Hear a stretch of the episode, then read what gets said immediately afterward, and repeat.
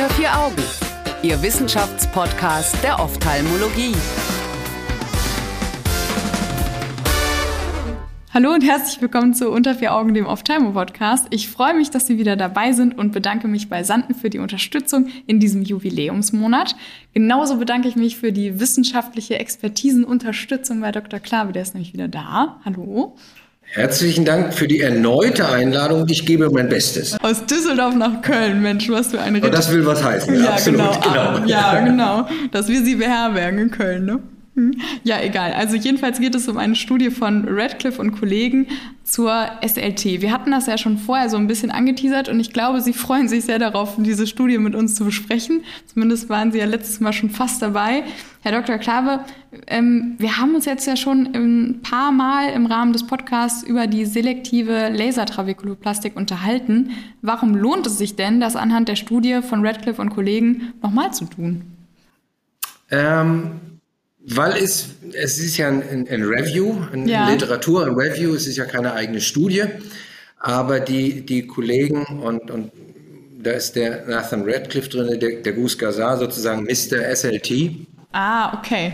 Und ähm, ne, also der die Renaissance der SLT gebracht hat, kommen wir gleich noch drauf, hoffe ich. Nein, aber ähm, das ist so nach dem Motto, ich weiß, dass ich nichts weiß. Das ist so Nietzsche.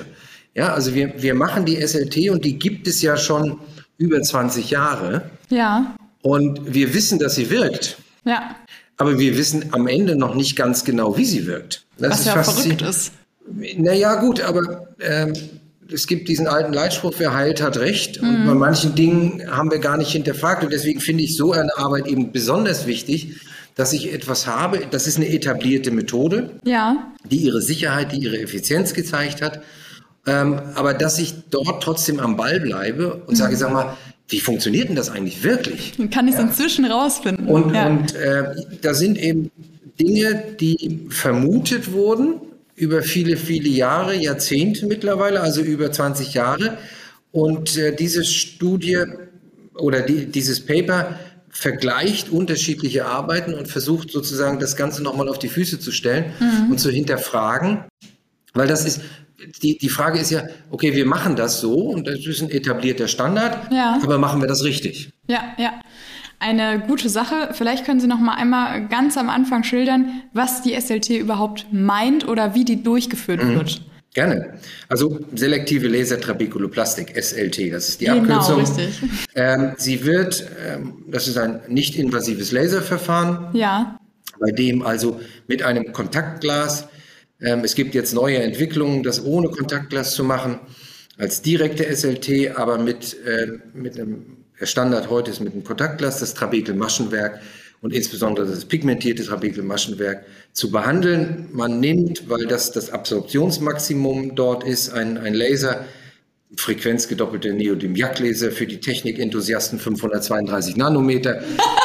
wir machen es ganz genau heute. Switch Mode, ja, so. Und dann ist man raus und versteht ja. man es nicht mehr. Nein, aber das Wichtige ist also, diese, das ist grünes Licht und das wird sehr gut vom, vom Pigment, vom Melanin absorbiert. Da sind wir wieder bei dem Bereich, was ich verstehen kann. Und, Grünes Licht. und okay. dann das nächste ist, wir nehmen ultrakurze Pulse, drei Nanosekunden. Wir Ja. nehmen eine relativ niedrige Energie von 0,8 Millijoule.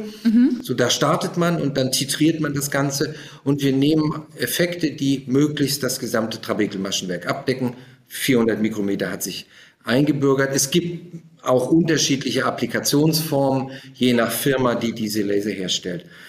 Ähm, und dann kommt es zu einer ähm, Schädigung dieser pigmenthaltigen Zellen. ja, Und die Vermutung ist, dass diese Schädigung dann zu einer Stoffwechselkaskade, also wir haben nicht wie die klassische Laserbehandlung einen thermischen Effekt, Okay. sondern eher einen äh, photochemischen Effekt und dann kommt es zur Auslösung von Stoffkaskaden. Also werden Zytokine, Metalloproteinasen gebildet, die letztendlich dazu führen, dass sich das Trabekelmaschenwerk verändert Ja. und die Durchlässigkeit verbessert. das hat jetzt auch fast so einen entzündlichen Effekt, wenn Sie von Metalloproteasen und von so Zytokinen Ähm, sprechen. Es, es ist eine, ähm, eine äh, Ja, eine, eine, gewisse Entzündungsreaktion, eine kontrollierte Entzündungsreaktion. Ja. Ähm, und das führt letztendlich über diese Stoffkaskaden zu einer, der John Marshall, der hinter vielen der ophthalmologischen äh, Laseranwendungen steht, Professor aus London, nennt das dann Rejuvenation. Also das mhm. heißt, das Gewebe wird wieder ertüchtigt, wie in, im ähm, gesunden jungen Zustand zu funktionieren und das scheint dahinter zu stecken. Ähm, Beleg dafür eigentlich. mag vielleicht sein, wenn ich ein Auge laser, ja. ist es nicht ganz selten so, dass auf dem Partnerauge plötzlich der Druck auch besser ist. Nee, Weil natürlich echt? diese Enzyme, diese Metalloproteinasen auch äh, nicht nur an der Stelle, ja. sondern auch am anderen Auge durchaus gebildet werden können. Das vermutet man. Verrückt. Aber wie gesagt, äh, alles Vermutungen, die, die nicht jetzt aus der Luft gegriffen sind, aber äh, dann wieder zurück zu dem Paper ähm, wie ist denn das jetzt? Machen wir das genau. richtig? Und wie gesagt, wir haben, ähm, es gilt als, als Therapiestandard, dass man Champagnerbläschen äh, beobachtet. Das also gibt so sehr kleine, edel. sehr edel, kleine Kavitationsbläschen. Und ähm, am Ende des Tages stellt sich heraus, das ist eigentlich nur ein Marketing-Tool gewesen. Das hört sich toll an, das ist griffig, ja. aber ob das was mit dem Effekt zu tun hat, das weiß gar keiner. Das hat niemand untersucht. Und, ähm, oder was heißt, das ist nicht keine gesicherte Erkenntnis. Natürlich haben viele danach geschaut, mit welcher Dosis. Und darum geht es hier in diesem Review, dass man sich unterschiedliche Parameter anschaut ja. und guckt, ist das wirklich so? Also wir fragen uns heute quasi, wie macht man die bestmögliche SLT? Richtig. Und ist die SLT so, wie wir sie heute machen, tatsächlich zeitgemäß? Ja. Sprich, dosieren wir zu viel, zu wenig? Oder Champagner out? Ähm, okay, ja. Äh, brauchen wir diese Champagnerbläschen? Die ja. sind natürlich für die, für die Dosierung ein recht einfaches Tool. Das ja. heißt, ich dosiere, bis ich die sehe und dann gehe ich wieder ein bisschen zurück, mhm. weil die Kavitationsblasen sind ja schon durchaus ein gewisser ähm, thermischer Effekt, der auch ja. nach, bei diesen extra oder ultra kurzen Pulsen entsteht. Und ähm, aber ist das wirklich das entscheidende Kriterium? Mhm. Muss das wirklich so sein? Und dann hat sich eingebürgert, dass wir die gesamte Zirkumferenz des Kammerwinkels, das kann man in ein oder zwei Etappen machen, ja. behandeln, also 360 Grad, dass wir äh, keine überlappenden Herde nehmen, sondern die Herde Seite bei Seite setzen. Ähm, in der Regel Zirkumferenz, sagt man 100 Herde, das kann man natürlich mit geometrischen Kenntnissen dann umrechnen. 400 Mikrometer als Einzelpunkt, dann den Kreisumfang berechnen. Wunderbar, das ist so Mathe sechste Klasse. Äh, wer, wen das interessiert. Da drin. Dann äh, die Pigmentation des Trabekelmaschenwerks ist unterschiedlich. Ja. ja. Und all diese Aspekte, die sind schon in unterschiedlichen Arbeiten untersucht worden und das versuchen die hier zusammenzufassen und auszuwerten und darüber neue Erkenntnisse zu dem äh, zu gewinnen, mach, wie machen wir das und sollten wir das in Zukunft vielleicht äh, modifizieren? Dann würde ich vorschlagen, wir gehen die Ergebnisse jetzt mal Punkt für Punkt durch, weil die haben ja wirklich versucht, den maximalen Informationsgehalt auch rauszukriegen ähm, und fangen einfach mal mit der Trabekel-Maschenwerkspigmentation an. Was für ein Effekt wird dem zugeschrieben oder was für eine Rolle? Das natürlich der Pigmentationsgrad des Trabekel-Maschenwerkes ist erstmal für die Energietitrierung von entscheidender Bedeutung. Wenn ja. wir ein wenig Trabek äh, pigmentiertes Trabekelmaschenwerk ähm, haben, dann gehen wir davon aus, dass der, äh, der biologische Effekt, den wir erzielen, mehr Energie braucht. Okay. Wenn es stark pigmentiert ist, brauche ich weniger. Mhm. Kann das kontrollieren. Das sieht man typischerweise bei stark pigmentierten Trabekelmaschenwerk ähm, und man, da muss man dann noch schauen, ist es ein Offenwinkelglaukom oder ist es ein Sekundärglaukom, Pigmentdispersion und Pseudoexfoliation sind ja nochmal andere Entitäten, ja. die nicht nur stärker pigmentiert sind, sondern wo es auch zu strukturellen Veränderungen des Trabekelmaschenwerks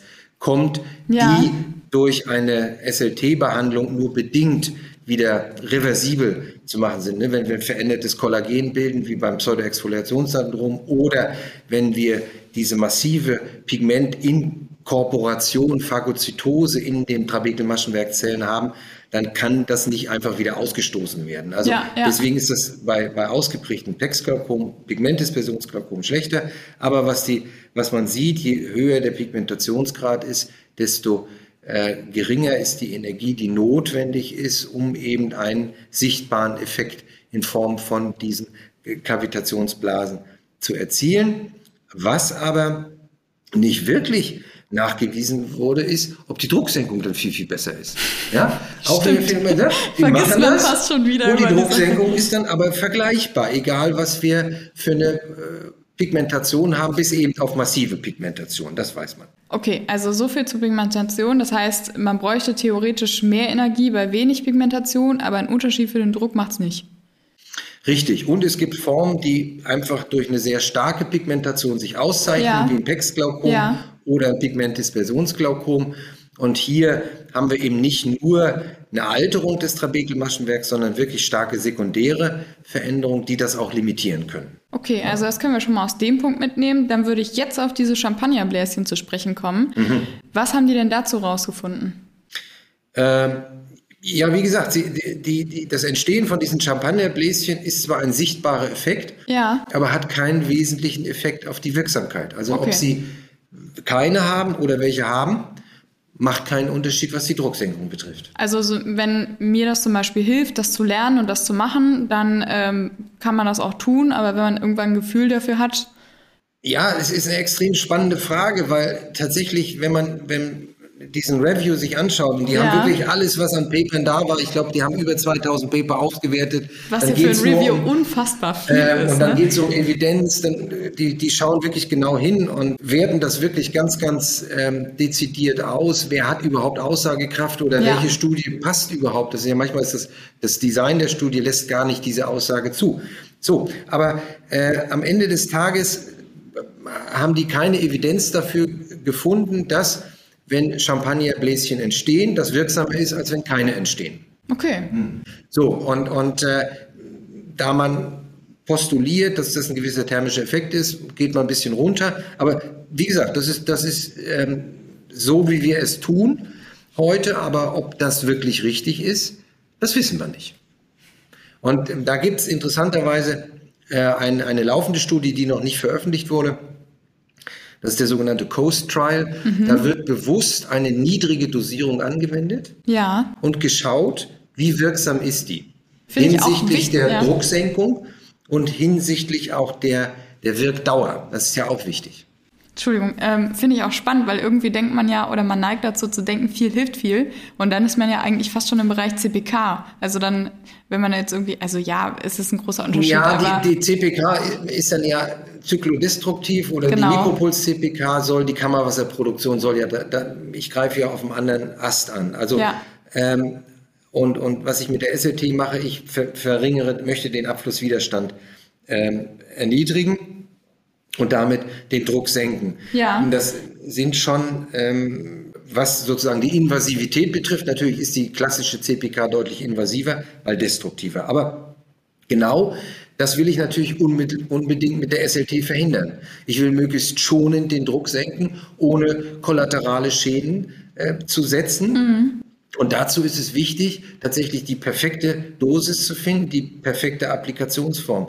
Mache ich wirklich immer 360 Grad. Auch das ist nicht nachgewiesen, dass das, ne, wir wissen, wenn ja, wir. Da sind wir glaub, schon 90, im nächsten spannenden Punkt, ne, was man da quasi rausgefunden äh, hat. Nur 90 Grad behandelt, dann ist der Effekt geringer, als ja. wenn wir eine größere Zone, 180 oder 360 Grad behandeln. Ja. Äh, gleichfalls, ich glaube, das ist noch ein Parameter gewesen, ja, äh, die Applikation, wie viel Herde, mhm. ne, nämlich, die hatten als Kriterien 25, 50 und 100 äh, glaube ich, auch da sieht man eine Differenz. Das ist, je, je mehr Herde ich appliziere, desto besser ist die Drucksenkung. Okay. Allerdings sollten Sie sich möglichst, ich glaube, nee, überlappen sollten Sie sich nicht. Das war dann, dann kommt, kann es äh, zu sekundären Schäden kommen. Aber wie gesagt, also äh, viele, die Studie hat bei mir fast mehr Fragen hinterlassen als Antworten.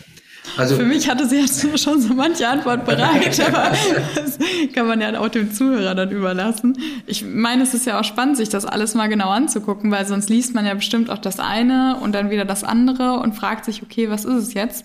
Ähm, ich finde es schon irgendwie wichtig, und hätte noch ein paar weitere Fragen. Und zwar wird da ja auch irgendwie von so Mustern gesprochen mhm. und auch von der Laserenergie. Und das sind ja auch Sachen, wenn es jetzt so ins richtig Praktische geht, was empfiehlt diese Studie und was empfehlen sonst Sie? Was sind gut praktikable Muster? Welche werden hier empfohlen? und welche Laserenergie empfehlen die und was setzen Sie sonst ein? Ähm, also wie gesagt, die, die, die Studie beruft sich auf dem, was auch heute noch als Standard gilt. Ja. Ähm, dass ich also ähm, zwischen 180 oder 360 Grad behandle, vom Umfang, dass ich bei der Energie ähm, auf keinen Fall irgendwelche sichtbaren Depigmentationen habe, okay. dass ich, dass ich, ähm, wenn ich diese Champagnerbläschen sehe, also äh, ne, diese Empfehlung mit 0,8 Millijoule anzufangen und dann langsam runter zu gehen, äh, damit ich eben keine Bläschen mehr sehe und äh, dann keine überlappenden Herde, sondern benachbarte Herde. Das ist dieses Pattern, äh, wo ich dann sage, wenn ich 360 Grad behandle, äh, dann setze ich 100 von diesen Effekten. Okay, ja, danke schön. Das ist ja schon schön praktisch für alle, die bald eine SLT äh, machen oder äh, schon fröhlich dabei sind und für äh, Feedback und Inspiration offen. Das heißt, für mich klingt das so ein bisschen nach so viel wie nötig, so wenig wie möglich. Ja, also in dem Sinne, dass ich nicht überdosieren will. Ja, ja, aber bis dahin quasi. Man geht schon gerne bis zu diesem äh, Limit. Das ist, das ist sozusagen der, der ähm, State of the Art. Ja. Und wie gesagt, es gibt Studien, die das niedrig dosiert untersuchen und auch Modelle, wo man sagt, ich mache eine wirklich Low-Dose ähm, SLT und die wiederhole ich einmal im Jahr, weil sie ja. eben keine zusätzlichen Schäden verursacht. Ähm, das, das ist kann, können wir noch nicht beantworten, weil die Studie noch läuft. Ähm, aber ähm, die Frage ist dann immer, ist das, was wie, wie wir es heute machen, in dieser Art und Weise, in dieser Dosierung, wirklich notwendig? Ja. Ja, und das ist das Spannende daran, dass die im Prinzip erstmal alles in Frage stellt. Wir wissen ja aus dem, aus dem, der, einer großen Studie, ich habe den Gus Gazar erwähnt, aus dem Light Trial, äh, der ist auch in einem der, der vorherigen Podcasts schon mal besprochen worden. Ich glaube von der Frau ähm, äh, Professor Prokosch. Ja. Das ist so eine dieser Milestone-Studien, die gezeigt hat, wie sicher sie ist, ja. wie effizient sie ist und äh, dass sie die Progression der Gesichtsfelddefekte verhindern kann. Also und dann macht es weniger Kataraktoperationen. Also es klang so ein bisschen wie die Wunderwaffe. Ja, ist ja in England auch, glaube ich, First-Line-Therapie noch vor Und in England ist es ne? mittlerweile ne? First-Line-Therapie. Und, und die IGS äh, definiert es nicht als reine, aber erwägt auch, sie können Medikation oder, oder SLT. Also auch ähm, für, für den Rest Europas gilt das, dass man es als First-Line-Therapie einsetzen kann. Der Light Trial, das waren therapienaive Patienten, das waren also auch Erstdiagnosen ja. von einem Offenwinkelglaukom oder okulärer Hypertension. Also das muss man dann auch ein bisschen in den Kontext bringen, also ja. nicht nach fünf Medikamenten dann eine SLT machen, sondern frühzeitig die SLT machen. Aber umso erstaunlicher ist, dass man dann sagt, oh das waren die klassischen Parameter, mit denen mhm. das gemacht mhm. wurde. Und da haben wir schon gesehen, es ist sehr sicher, es ist sehr effizient. Ja. Und jetzt nochmal zu gucken, und das finde ich spannend, äh, ja, wie sieht denn einfach die Datenlage aus? Ähm, ist das, was wir gemacht haben, von dem, dass wir wissen, dass es funktioniert, auch die perfekte Lösung. Ja. Und das finde ich so spannend an dem Paper, dass die das, dass die sich selber einfach in Frage stellen und sagen, okay, wir wissen vieles nicht, aber wir sind dabei, das zu lösen. Und das finde ich so toll. Ja, fand ich auch sehr toll. Vielen Dank, dass Sie das so wunderbar zusammenfassend dargestellt haben. Und vielen Dank, dass Sie in diesem Podcast-Monat unser Gast waren. Das hat mir wirklich viel Spaß gemacht und ich hoffe, wir wiederholen das. Vielleicht dann zu einer etwas aufschlussreicheren ähm, oder vielleicht werden dann noch mehr von Ihren Fragen beantwortet bei der nächsten Studie zur SLT. Ähm, gut, ich meine, das ist ja Wissenschaft, davon lebt die ja, dass, ja. dass wir, je mehr wir wissen, desto mehr Fragen haben wir. Ja, so das ist es. äh, das macht es ja so spannend und das macht es so interessant. Und ähm, äh, ja, manchmal hat man das Gefühl, dass man die Flut an, an Papern gar nicht bewerk, bewerkstelligen kann. Ja. Und deswegen sind so eine Reviews für mich immer sehr schön zu lesen. Das spart mir 100 andere einzeln zu lesen. In dem Fall auf jeden Fall jemand, eine ganze Menge. Wenn, wenn sich jemand anderes die Mühe gemacht hat. Aber der Informationsgehalt und der Wissensgewinn ist ja einfach so toll. Mhm. Und das ist so eine spannende, also Augenheilkunde macht einfach so viel Spaß. Äh, deswegen ähm, finde ich das erstens nochmal danke für die Einladung, aber darüber zu diskutieren, macht auch mir Riesenspaß. Schön, freue ich mich. Ich freue mich auch, dass Sie, liebe ZuhörerInnen, dabei waren. Wenn Sie eine der Studien nochmal nachlesen möchten, finden Sie die in unseren Shownotes oder auch auf unserer Website unter vieraugen.org. Ich freue mich, wenn Sie auch nächste Woche wieder dabei sind und wünsche Ihnen bis dahin eine schöne Zeit. Vielen Dank an dieser Stelle auch nochmal an Sanden für die Unterstützung und die herzliche Einladung, sich unsere 100. Folge nicht nur anzuhören, sondern auch anzusehen. Tschüss! Unter vier Augen Eine Produktion der CareCom GmbH unter der Leitung von Prof. Dr. Alireza Mirshahi und Tobias Kesting.